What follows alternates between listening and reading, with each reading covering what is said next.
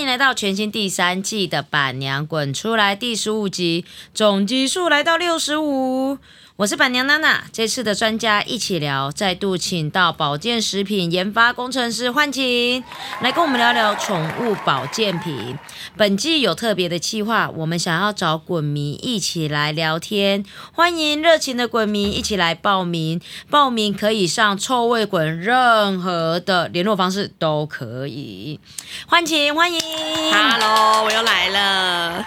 那其实呢，在宠物保健品里面呢、很多种，百百种。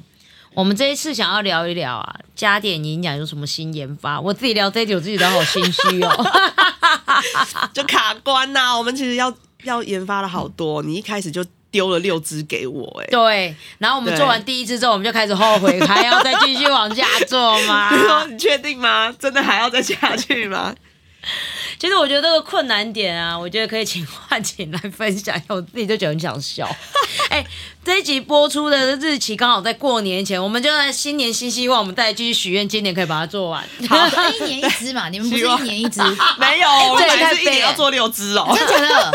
哇果然板娘真的是很夸张。那我想要先知道，板娘说的六只是哪六个保健品？就是顾哪里？从头到尾啊，从头到尾，比如先说关节，关节，然后眼睛，嗯。皮毛，啊，然后巴豆，哎，哦，老益大生菌这种的，对哦然后一个小犬的复方的那个全营养，对全营养。一个小犬，一个犬的，一个猫的，对，哦，全营养是像是维生综素综合维他命那种概念，是不是？对对对。啊，好哦，所以现在关 节刚结束，对，接下来哦，没有开，还没有开始，哪有？刚刚有先偷听到幻晴有在讲，就是有一个商品正在正在进行式，但是好像也是困难重重。对，它其实这个正在进行式进行了好久哦。对，好像也快一年了。对啊，因为像其实我们在做关节粉包这一支的时候，就碰到的困难。我们一开始都想简单了，都觉得说哦，我就这些用的料，我都看了这么多 paper 了，我们就把它做到最好。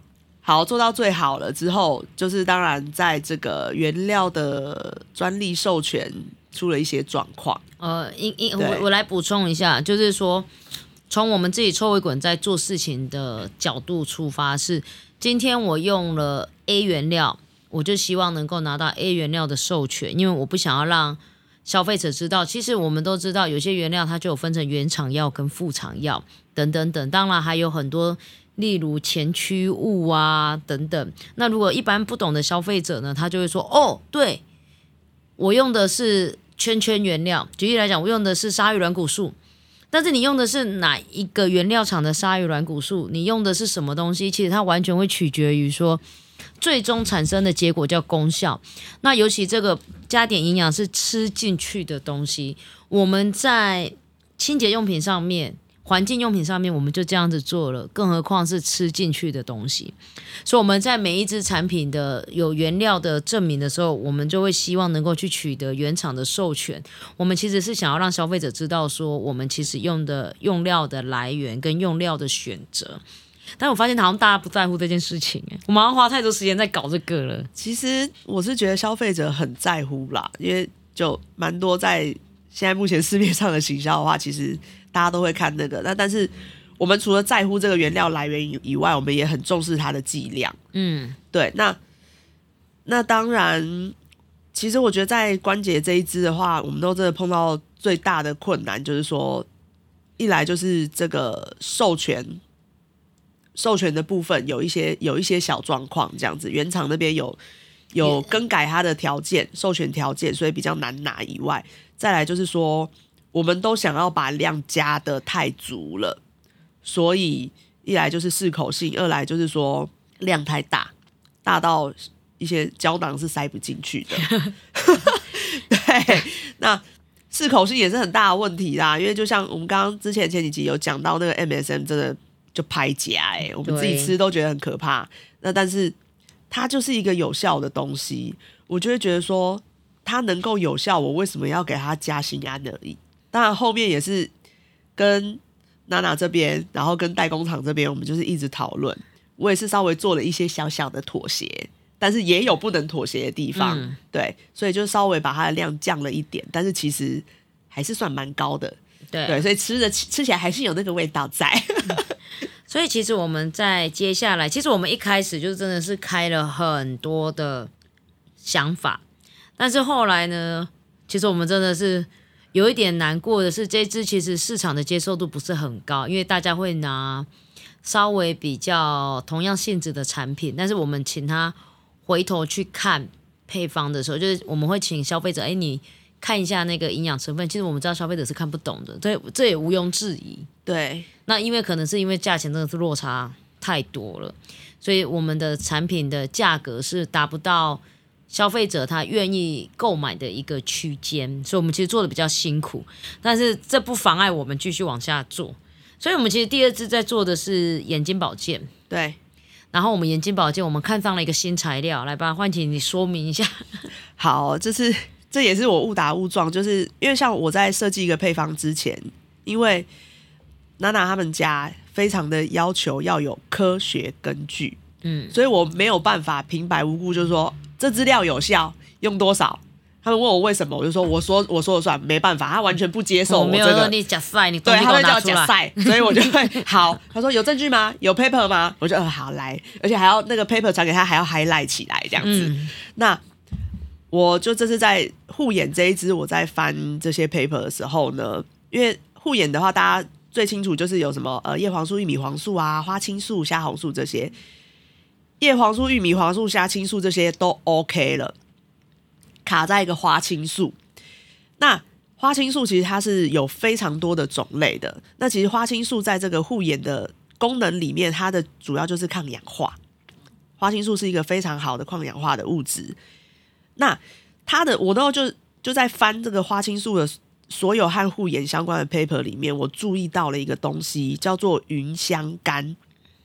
那这个东西，我本来以为它就是说，哦，就是它就是花青素里面，那应该是怎么样来源的花青素都有。嗯，然后因为我会注意到这个东西，就是说，他说它有很强的抗氧化能力，而且甚至是可能是其他的一些花青素的十倍。是。对，所以我就我当然就是直接点到想说，呃，这东西好像蛮屌的，我来看一下，就发现靠腰这个花青素它只在黑醋栗里才有，嗯，它只有黑醋栗才有，什么山桑子、蓝莓里面全部都没有，就只在黑醋栗。所以嘞，过来呀、所以呢，我就好，我今天就锁定的这个云香干，我就用这个关键字关键字来找这个保健食品原料。哎呀，有呢，有一支原料，它直接强调它的这个云香苷类的，好、有十几 percent 这样子。我说哦，美败哦，我就马上跟代工厂就说，我直接贴给他说，哎，我花青素麻烦帮我换成这一支哈，那个什么三桑子的先换掉，帮我用这一支。够用点啊！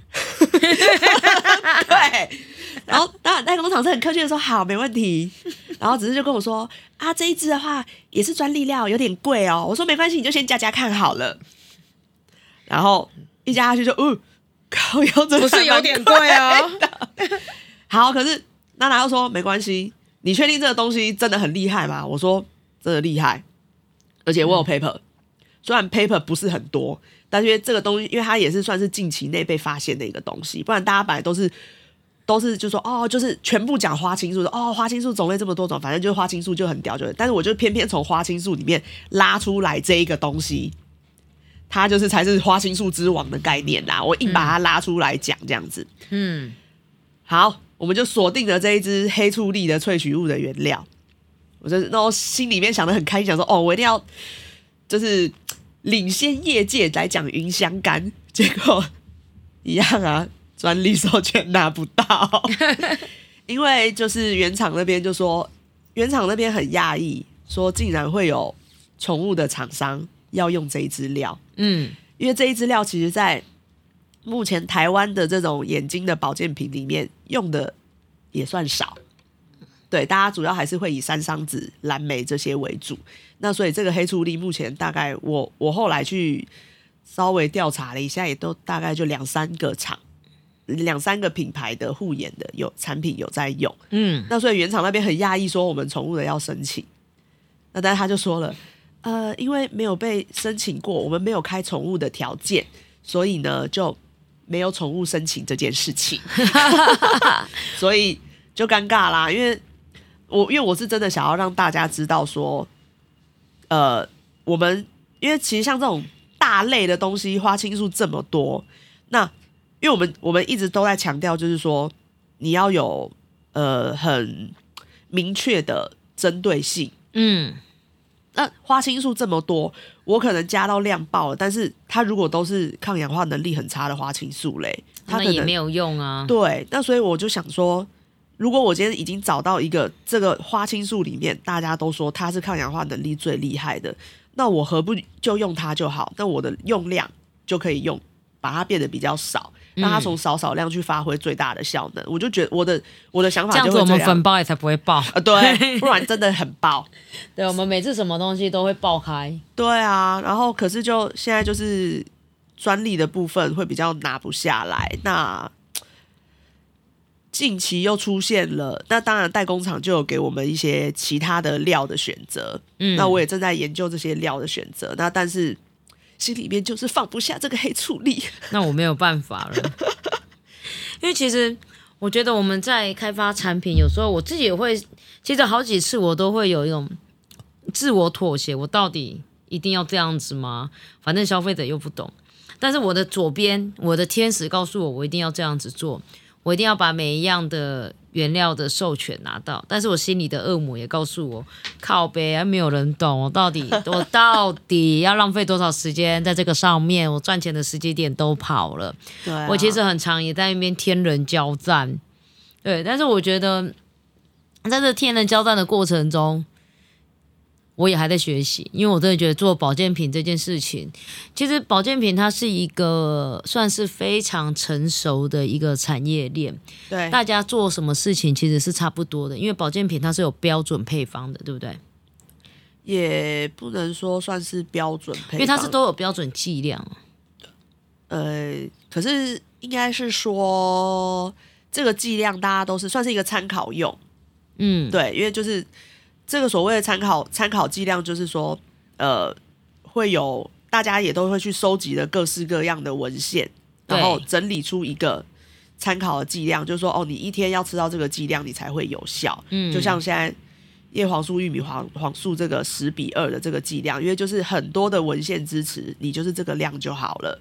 对嗯那我们刚好这一次做到的就是一个大家本来没有那么在乎的东西的、嗯。的料，但是因为其实我觉得目前这几年其实抗氧化的产品出来了很多，对，那抗氧化这个东西它其实讲的很大，当然就是说护眼有，那皮肤皮肤对，因为其实你很多的疾病来源都是因为你老了，嗯。所以我就其实抗氧化就是抗老化，对啦，就是抗老化啦。那我当然就会想说，如果可以的话，我就是找一个真的是很强的抗氧化的料出来。嗯，我也不想要，就是说，因为就像我们的粉包现在其实已经是爆的状态了，对。所以我当时想说，如果它的用量可以少一点，但是它的效果更强的话，我可能不会去强调强调这个花青素的剂量是多高，但是我可以强调这一支这一个这一个云香干它的功效到底有多强。哎、我想我蛮好奇一件事情哦，其实像营养师本身会写配方吗？呃，如果是人的营养师的话，通常都会开菜单，只会开菜对他们会有一个开菜单的训练。嗯然嗯后其实像我，我有我的研究所同学，就是他是人的那个营养营养系的，嗯然后所以像我们，比如说我今天在他面前开开一个便当，他就瞄大概两三分钟，他就说。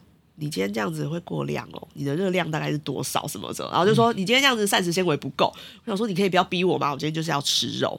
嗯所以他们其实他们开的配方就是说，大概就是说开一个菜单啊，像团膳他们都有营养师开菜单。那像我的话，我就是会开配方，所谓的饲料配方。那我所以你们是合作伙伴，算是对。嗯那其实我们讲的配方的话，其实动物的配方其实考量的会比人的再多一点，因为就像前几集有讲的，人就是会乖乖的吃，对他为了身体健康，他会乖乖的把东西吃光光，嗯。但是动物不会，所以我们呢就是要在确保动物的每一口它都可以是营养均衡的。嗯，对，那所以呢，我们在开这个所谓饲料配方的时候呢，我们会考量到所有东西的平衡，嗯，包括热量、蛋白质、氨基酸、维生物呃不维生素跟矿物质，我们是会去考量到全面，甚至还要考量到今天这个东西它在制造过程中、加热过程中，它可能会流失多少，那我是不是要再多补上去？哦，还有最重要的就是消化率。消化率跟吸收率一样吗？呃，算是，就是你有你有确切的消化的话，因为我们消化率就是说，你今天吃进去多少，你排出来的便便，我们一样会去测，嗯，测说它里面是不是有残留，残留多少，我们去这样子算它的消化率。所以，我们就是在开这个所谓的配方的时候，会考量到比较多东西。嗯，对，而且就是说，要尽可能的让这个东西在动物吃下去的时候，它一口就可以完整。对，了解。其实我我常常在思考，就是说，很多的时候，就是大部分的人都会说，哦，营养师怎么说？因为你也知道有动物营养师嘛。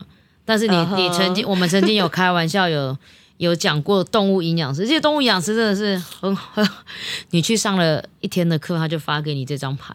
对，而且是任何的人都可以去上这样的课。诶，这好像是你们学校弄出来的啊？呃，是的，也有一些 也有一些那个企业有在用啦。那但是很妙，就是也不是说很妙，像我自己。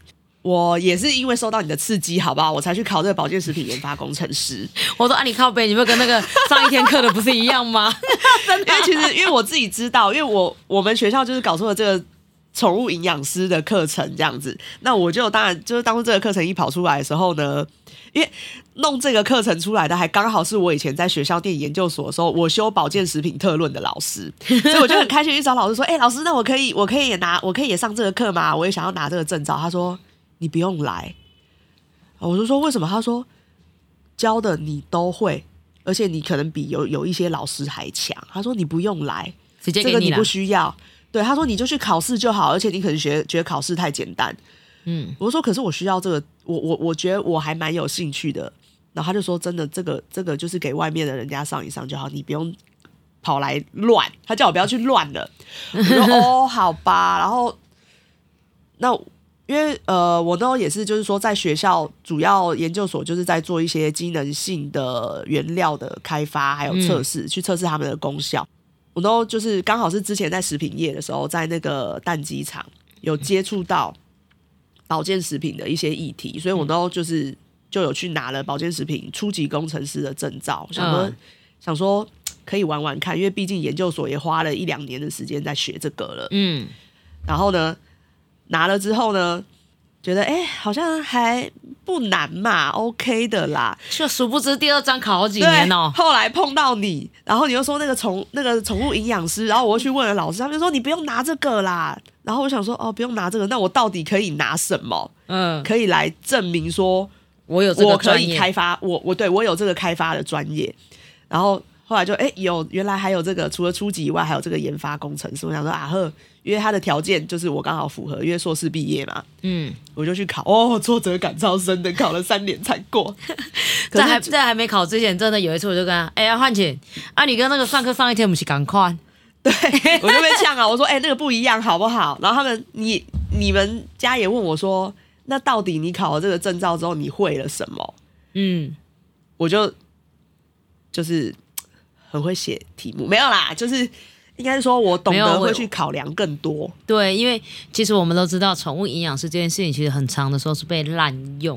对对对我，我我相信事主去上宠物营养这个课是非常好的，因为其实我们唯有了解更多，才可以照护的更好。对但是不要本末倒置，你是了解的更多，但是其实很多的精华跟精髓也没有办法再继续往下应用。就像我就是一个，就像我我我在宠物业界里面工作比较久，我虽然也很喜欢宠物，但是我从来不会本末倒置，自以为很强。没有，我所有的问题就开始一个开始问，哎，焕琴，我们家那只胰脏的靠腰，接下来要补什么？啊，对啊，对我们等等等一大堆。其实我觉得在每一个专业里面啊，我觉得事主们就像我一样，我就这是一个简单的事主。我们其实，在补足专业的时候，我们多上一点课真的是好的。但是有时候啊，真的是切记不要本末倒置。没错，对，就是该学不同的东西，我们去学。然后你学完之后呢，我们有一点基本的皮毛之后呢，更多的其实是要交给专业的人去做。哎，靠北，我们又离题了啦！算了算了，离题就离题。想要讲一下，就是说你刚刚谈到宠物营养师的部分，那因为嗯其实像今年初的那个农业部一个公告，其实就是把所有就是包括我们学校这个宠物营养师的课程全部都打脸了。那后来当然也陆陆续续大家在讨论怎么样才会是一个才算才够格称作一个宠物营养师。那目前其实这个东西都还没有一个定论。那我自己是因为我我自己是念就是算是主科主修就是动物营养，所以我会嗯开配方。那其实我们在做这种呃动物营养的时候，我们也要学会去观察动物的行为，去了解它的需求，嗯就是说他的行为背后的意义是什么。那当然还有一些基本的，就是他的生理病理的部分，我们都要学会去观察。嗯，那这不是这这个部分就已经不是一般的事主对，即就是就是那些上课的动物营养师会教到的这些东西，嗯从、行为学这些，那这个是已经我已经会的。那但是现在的其实业界上面的氛围，就其实有点希望大家可以再有更专业的技能，对啊，对，而不是说哦，我懂蛋白质，我懂什么。那所以我就在想说，既然我们今天要做保健品，那我就倒不如去弄一个保健食品研发工程师。才不会一直被刁。对，他们就是这样说，哎，你为什么不能去拿宠物营养师？我想说，我就已经。我就已经是那个资格，只是我没有去上那个课。嗯那但是那个课就因为反正争议很多，那我真的需要有一个非常专业的背景。因为其实我觉得，呃，很多的人其实是不了解，对、就是啊，就是其实我们会有很多的误解，哎，营养师营养师会就好啦。其实营养师跟保健品的配方师，他其实是相辅相成，他们知道你缺什么，但不代表他们配得出来，这是一个协同的一个作用。对，对啊，而且其实，在保健品的上面啊，呃，因为像如果一般的营养师的话，我们开的就是日常的饮食的东西，嗯。但是其实我们做保健品这种东西，一来它的料就是你不有可能不会是平常吃得到的，二来因为我们也很注重剂量，因为它要有所谓的效果，所以我们在就会历经了无数的看 paper 的时光，对，然后去收集了非常大量的资料，找出剂量之后呢，我们还要去确认它的安全性，去做它的安全性试验、有效试验，甚至安全性、安定性，甚至剂型添加物。对，其实那个考量的东西非常多，甚至我其实，在考这个研发工程师的时候，它里面还有一部分的是要考行销还有成本。哇塞，还有哦，还有那个专利专利，我真的是被搞疯掉了。就是我其实原来研发要做到这么多的考量，嗯，对，而且其实很重要。那个时候我在就是跟一些前辈、业界的前辈讨论的时候，因为像关节粉这个，我就一直有点 care，想说为什么会卖不好？我都做这么好的东西了，我觉得这个东西连我自己都敢吃，好，但是为什么会卖不好？他就说你有考量到消费者吗？你有考量到消费者的需求吗？那我是觉得说，我今天已经是我今天的我今，因为我也是从一个饲主的角度去做这支产品，我就是希望说这个东西它可以让我好味以外，要有效。嗯，那但是就我的成本考量就不是那么的好。没事，这都是一个过程。对，那其实其实最重要，前辈就跟我讲说，最重要的，你今天要开发一支产品，最重要的还是你的市场。嗯所以我现在也是在深刻的检讨，就是说我应该从中去取得怎么样的平衡，去让这个东西它卖得动，但是它也是能够有效的，然后事主也能够认可它。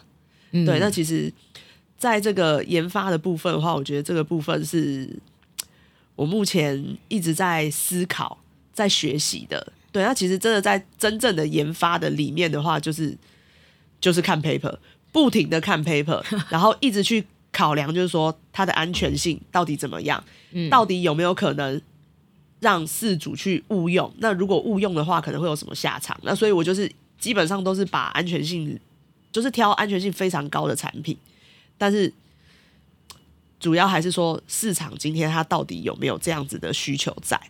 没事，市场是我们可以好好的。我觉得在接下来在每一个狗生的阶段呢、宠物的市场它只会越来越成熟。我相信对饲主有一天会知道，只是我们走的路比较前面，其实比较痛苦而已。对啊，蛮多消费者，就是像我我自己有一些朋友，我也他们家因为蛮认识蛮多老狗的，我都会推荐他们这一支产品。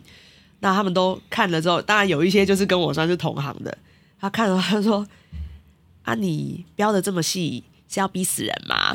对，因为我们完全就是用人的人的保健食品的那个标示方法去标，对，所以就是实那个剂量标示的清清楚楚。那但是其实蛮多消费者他不会去看这个东西，他们还是习惯看广告文宣。